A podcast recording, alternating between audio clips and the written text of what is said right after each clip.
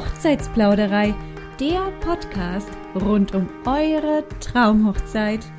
Hochzeitsinsider und Hochzeitsdetails ist im März 2022 unser Monatsthema gewesen, das wir selbstverständlich auch auf unseren Social Media Accounts wie Instagram at hochzeits.plauderei bespielt haben keine Panik an der Stelle, wenn du dir jetzt erst diese Folge anhörst und März ist schon längst vorbei, dann kannst du dich dennoch auf unseren Social Media Accounts umsehen, denn wir haben monatlich neue Themen, über die wir da sprechen. Hochzeitsinsider und Hochzeitsdetails sind tatsächlich auch sehr stark mit Hochzeitsritualen und Hochzeitsbräuchen verwandt. Daher sind vielleicht manche Insiders, die ich jetzt heute in dieser Folge bespreche, auch als traditionelle Hochzeitsthemen bekannt. Heute werden wir in der Hochzeitsplauderei über jeglichen Arten von Shootings sprechen. Und davon kann ich euch sagen, gibt es eine ganze Menge. Bedeutet, ihr solltet euch für diese Podcast-Folge unbedingt mal wieder Stift und Papier zurechtlegen, damit ihr euch auch Notizen machen könnt.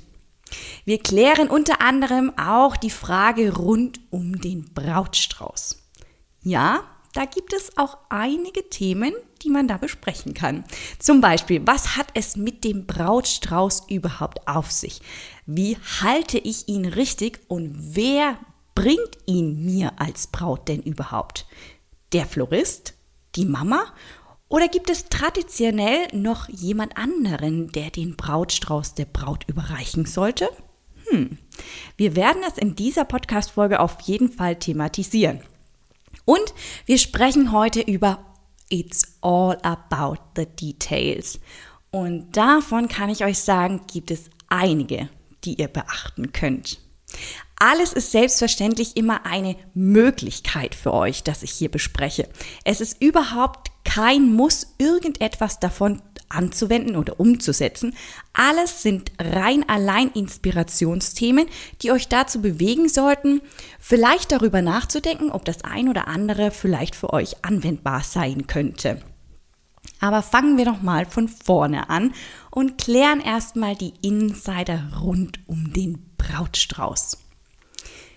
Ganz traditionell holt tatsächlich der Bräutigam den Brautstrauß ab und übergibt ihn seiner wunderschönen Braut beim First Look.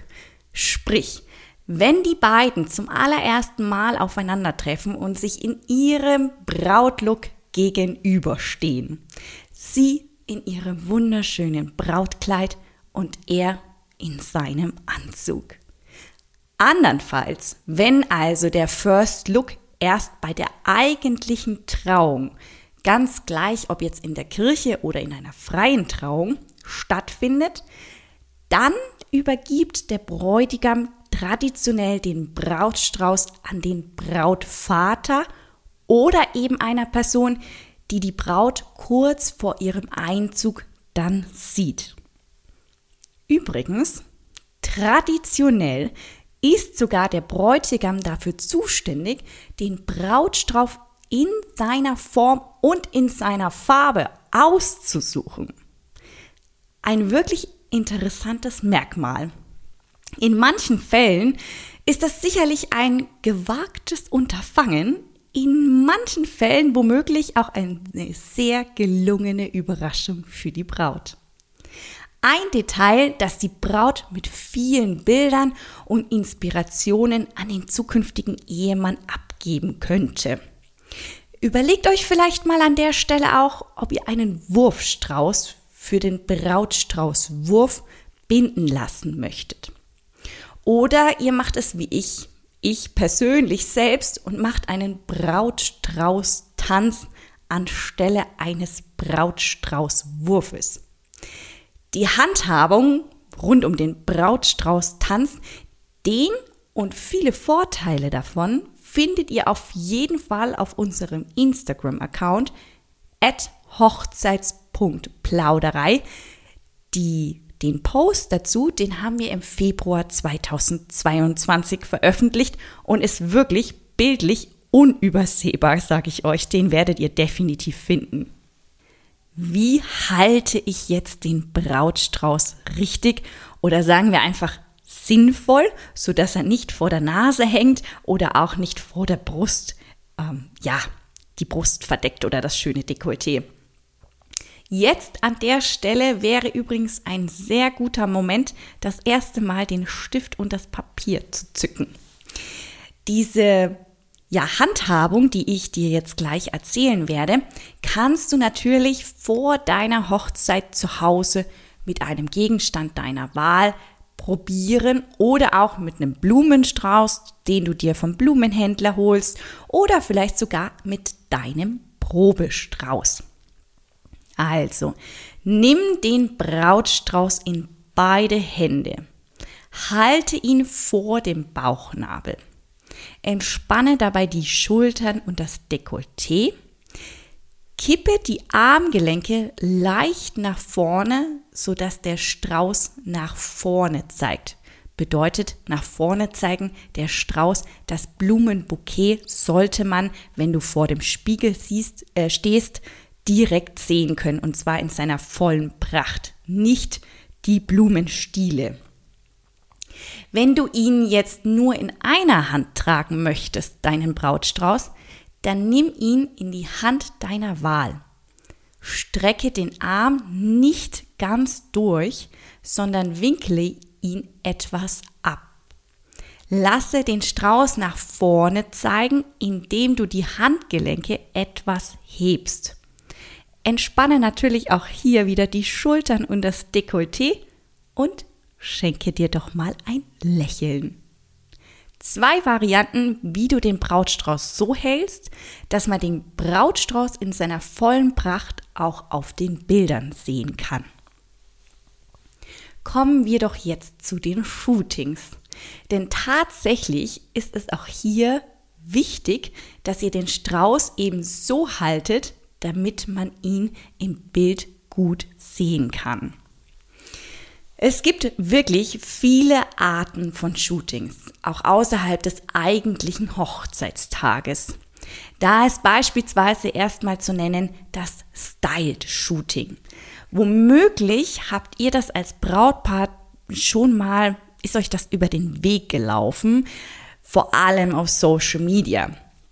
Das sind Shootings, die eine Gruppe von Dienstleistern gemeinsam planen und durchführen, um ihre Arbeiten wirklich bestmöglich in Szene zu setzen. Fotografen probieren dabei gerne neue Techniken aus, Floristen packen das gesamte Repertoire an Blumenvariationen auf den Tisch und ja, Brautateliers zeigen zum Beispiel gerne auch mal außergewöhnlichere Brautkleider. Ihr seht also, diese Shootings dienen definitiv zur Inspiration und sind oftmals außerhalb jeglicher Budgetvorstellungen eines normalsterblichen Brautpaares. Bei diesen Shootings geht es wirklich rein allein darum, meistens neue Trends zu zeigen oder auch zu setzen und in Form und Art größtmögliche Variationen vorzustellen. Ganz anders hingegen dazu sind die Paar-Shootings. Wenn ihr frisch verlobt seid, zum Beispiel, dann könntet ihr auch ein Engagement-Shooting machen. Also ein Verlobungsshooting bei einem Fotografen eurer Wahl buchen, um hier direkt schon mal die Zusammenarbeit zu überprüfen. Fühlt ihr euch beispielsweise wohl vor der Linse desjenigen? Gefallen euch auch die Resultate, die Fotos, die entstanden sind? Wie war die Kommunikation mit dem Fotografen oder der Fotografin?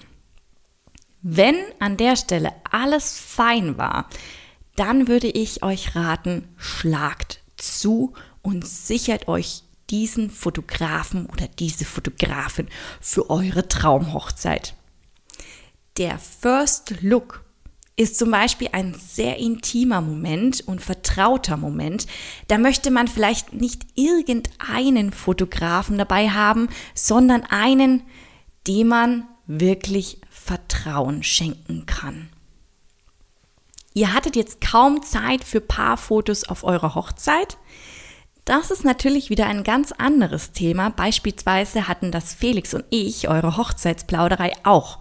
Wir hatten wahnsinnig wenig Zeit. Zudem hatten wir wahnsinnig schlechtes Wetter. Es hat den ganzen Tag geschüttet auf unserer Hochzeit, weswegen wir wirklich geraume Möglichkeiten hatten, schöne Paarbilder hinzubekommen wir hatten halt auch nicht so viel Möglichkeiten, weil Indoor, naja, man ist ja irgendwie auch begrenzt, wenn man nicht Outdoor gehen kann. Dann gibt es aber die Variante des After-Wedding-Shootings. Wir beispielsweise haben das auch gemacht. Im besten Fall bucht ihr das After-Wedding-Shooting beim gleichen Fotografen, den ihr auch auf eurer Hochzeit hattet, damit die Bilder dann im Nachhinein auch zu euren Hochzeitsfotos passen haben wir genau identisch gemacht. Wenn ihr allerdings ein bisschen experimentieren wollt oder wirklich nochmal einen ganz anderen Look fotografieren haben möchtet, dann sucht euch einen anderen Fotografen, der genau diese Szenen mit euch einfängt und eure Ideen und Vorstellungen auch wirklich umsetzen kann. Beispielsweise, wenn ihr euer Brautkleid in Anführungsstrichen ruinieren wollt, ja, indem ihr in einen See springt oder weiß ich nicht, bei Feuertanz um eine Feuerschale springen möchtet, ja, dann wäre das schon ein Thema, wo man schauen muss, welcher Fotograf vielleicht das am besten in Szene setzen können. Und dann wäre es vielleicht sinnvoll, nochmal darüber nachzudenken, einen anderen zu wählen. Ansonsten wäre es immer sinnvoll, den gleichen Fotografen auch für das After-Wedding-Shooting zu nutzen. Wir fanden das After-Wedding-Shooting wirklich sehr, sehr schön. Denn tatsächlich ist es einfach so wunderbar, wenn man seinen eigenen Brautlook einfach nochmal anziehen kann. Ich beispielsweise habe mein Kleid vorher nicht gereinigt. Das war auch nicht notwendig, falls das jetzt zum Beispiel in den Köpfen von euch ähm, ja sich festsetzt und sagt, ja, da muss ich erstmal mein Kleid reinigen und nach dem After-Wedding-Shooting muss ich es erneut reinigen. Nein, ich habe es nicht gemacht und ich kann euch sagen, auf meinen Fotos sieht man diesen Dreck, den ich auf meinem Kleid hatte, nicht. Das war einfach grau unterlegt. Und wie gesagt, bei mir hat es geschüttet aus Eimern. Das bedeutet, mein Kleid war schon wirklich, ja, in vielen Dreckslaken ist es gekommen, ja, in viele Pfützen und so weiter. Also da ist echt vieles passiert. Also nein, das müsst ihr nicht machen. Es hat aber eben den Vorteil, das After-Wedding-Shooting, dass man nochmal seinen Brautlook anziehen kann. Und ich sage euch, das war richtig schön. It's all about the details. Eines unserer liebsten Themen in der Hochzeitsplauderei. Denn ja, es gibt so viele unterschiedliche Details auf einer Hochzeit, die eben eine Hochzeit wirklich so zu einem einzigartigen Event machen. Also beispielsweise reden wir mal nur über die Brautaccessoires. Auch hier könnt ihr total spielen. Beispielsweise einen Schleier ersetzen durch einen Brauthut. In den letzten Jahren war es ganz viel Trend, einen Schleier zu ersetzen mit einem schönen Flower Crown, also einem Blumenkranz auf dem Kopf. Mittlerweile ist ein ganz schöner Trend zu erkennen, dass man einen Hut trägt als Braut. Man kann aber auch mit dem Brautstrauß wirklich richtig schön experimentieren und etwas, ja, out of the box denken und etwas Außergewöhnliches kreieren. Beispielsweise könnte man den Brautstrauß als solches ersetzen durch einen Loop. Das bedeutet durch einen Metallring, den der Florist oder die Floristin dann mit Blumen ausschmückt. Beispielsweise ich persönlich habe es so gemacht, ich hatte bei meinem standesamtlichen Trauung hatte ich einen Brautstrauß als Loop und dann bei der freien Trauung einen Brautstrauß als solches, wie man ihn eben kennt. Mit Bändern und Klimbim, alles, was man eben so braucht bei einem Brautstrauß. Da habe ich voll, ähm, ja, alles gegeben an Blumen und so. Der war richtig schön groß. Ähm, wenn man jetzt da sagt, okay, das ist einem viel zu viel und das passt einem einfach nicht zu einem, dann ist das vollkommen akzeptabel, total legitim, denn tatsächlich würden wir aus der Hochzeitsplauderei euch definitiv raten, als Brautpaar eurer Linie treu zu bleiben. Das bedeutet, der Kleidungsstil von Braut und Bräutigam sollten sich jetzt nicht so weit von dem Kleidungsstil, dem alltäglichen Kleidungsstil, ja, verändern. Ich meine das nicht im Sinne, dass das Kleid jetzt nicht weiß sein soll und auch nicht lang sein soll und auch ein Hosenanzug sein muss, weil man nur Hosen trägt. Nein, das meine ich nicht. Aber wenn man jetzt beispielsweise gar nicht so auf Glitter oder Glamour steht, dass man dann vielleicht ein Kleid wählt, das einen fließenden Look hat oder eben nicht so viel Glitzer und Glamour versprüht, indem es einfach nicht äh, glitzert wie eine Glitzerkugel, sondern vielleicht in ein paar Details nur eine paar Glitzer, glitzerige Perlen hat oder sowas in die Richtung. Auch die Art der Hochzeit ist ein Thema, den wir euch wirklich sehr ans Herzen legen würden, darauf zu achten, eurer Linie treu zu bleiben als Paar. Denn wenn ihr jetzt beispielsweise auf dem Land aufgewachsen seid, beheimatet seid, immer noch dort wohnt, dann ist vielleicht die große Prinzessinnenhochzeit nicht unbedingt eure Art zu heiraten. Was ich damit sagen möchte, ist, dass wenn Gäste auf eure Hochzeit kommen und der Stil, der Hochzeitsstil so gar nicht zu euch als Brautpaar passt, dann fühlen sich Gäste auch durchaus, können sie deplatziert sich fühlen oder einfach unwohl, weil sie diesen Stil von euch als Paar einfach gar nicht gewohnt sind. Bedeutet, wenn ihr jetzt immer auf, ähm, ja, wenn ihr eine, zum Beispiel eine urbane Frau oder ein urbaner Mann seid, ja, der in der Stadt beheimatet ist, eine ähm, Wohnung dort hat und noch nie auf dem Land gewohnt hat, dann wäre vielleicht beispielsweise ein urbaner Hochzeitsstil wirklich genau das Richtige. Zum Beispiel in einem schönen Loft oder in einem tollen ja, Industrielook in einer Industriehalle, die man dann selbst ausdekoriert. Wenn ihr aber jetzt zum Beispiel so ein wirkliches glamouröses Paar seid, dann würde natürlich eine Schlosshochzeit wunderbar dazu passen. Und eure Gäste würden auch diesen Hochzeitsstil bei euch antreffen wollen, in Anführungsstrichen, oder das auf jeden Fall als, ja, für euch passend empfinden in dem Sinne. Bedeutet, alles, was ich sagen möchte, ist das, dass wenn die Gäste sich nicht auf eurer Hochzeit wohlfühlen oder einfach den Hochzeitsstil nicht von euch gewohnt sind, aus eurem privaten Umfeld, dass vielleicht das durchaus der Stimmung einen Abbruch geben kann. Denn wenn man sich nicht wohlfühlt, dann kann man sich auch nicht losgelöst verhalten. Ebenso ein wirklich guter, guter Tipp oder gut gemeinter Tipp von uns auch ist, wenn ihr euch als Brautpaar nicht wohlfühlt oder nicht gut drauf seid, dann sind es auch eure Gäste nicht. Achtet auf eure eigene Grundeinstellung an diesem Tag. Lasst den Tag laufen und kümmert euch nicht um kleine Fauxpas, denn die tun dem Tag keinen Abbruch. So wie ihr drauf seid, so werden euch auch eure Gäste folgen. Wir hoffen, dir hat diese Podcast-Folge wieder gefallen und du schaltest kommende Woche wieder ein. Die nächste Folge richtet sich ganz an deine Trauzeugen. An der Stelle kannst du ihr oder ihm schon mal unseren Instagram-Account at hochzeits.plauderei weiterleiten, denn dort werden wir über die neue Podcast-Folge sprechen, wenn sie dann kommenden Dienstag, dem 5.4.2022 veröffentlicht wird. Wir sind am Ende des März angelangt und damit versenden wir auch unseren März-Liebesbrief, den Newsletter für euch, liebe Brautpaare. Den versenden wir am 31.03.2022 in zwei Tagen also. Wer noch nicht weiß, wen er als Trauzeugen oder als Trauzeugin wählen soll, der sollte sich den Liebesbrief definitiv abonnieren. Denn darin stellen wir im März dir fünf Fragen, die dir die Wahl vereinfachen sollen. Den Link, um den Liebesbrief zu abonnieren, den findest du in den Bemerkungen. Den setze ich dir damit rein.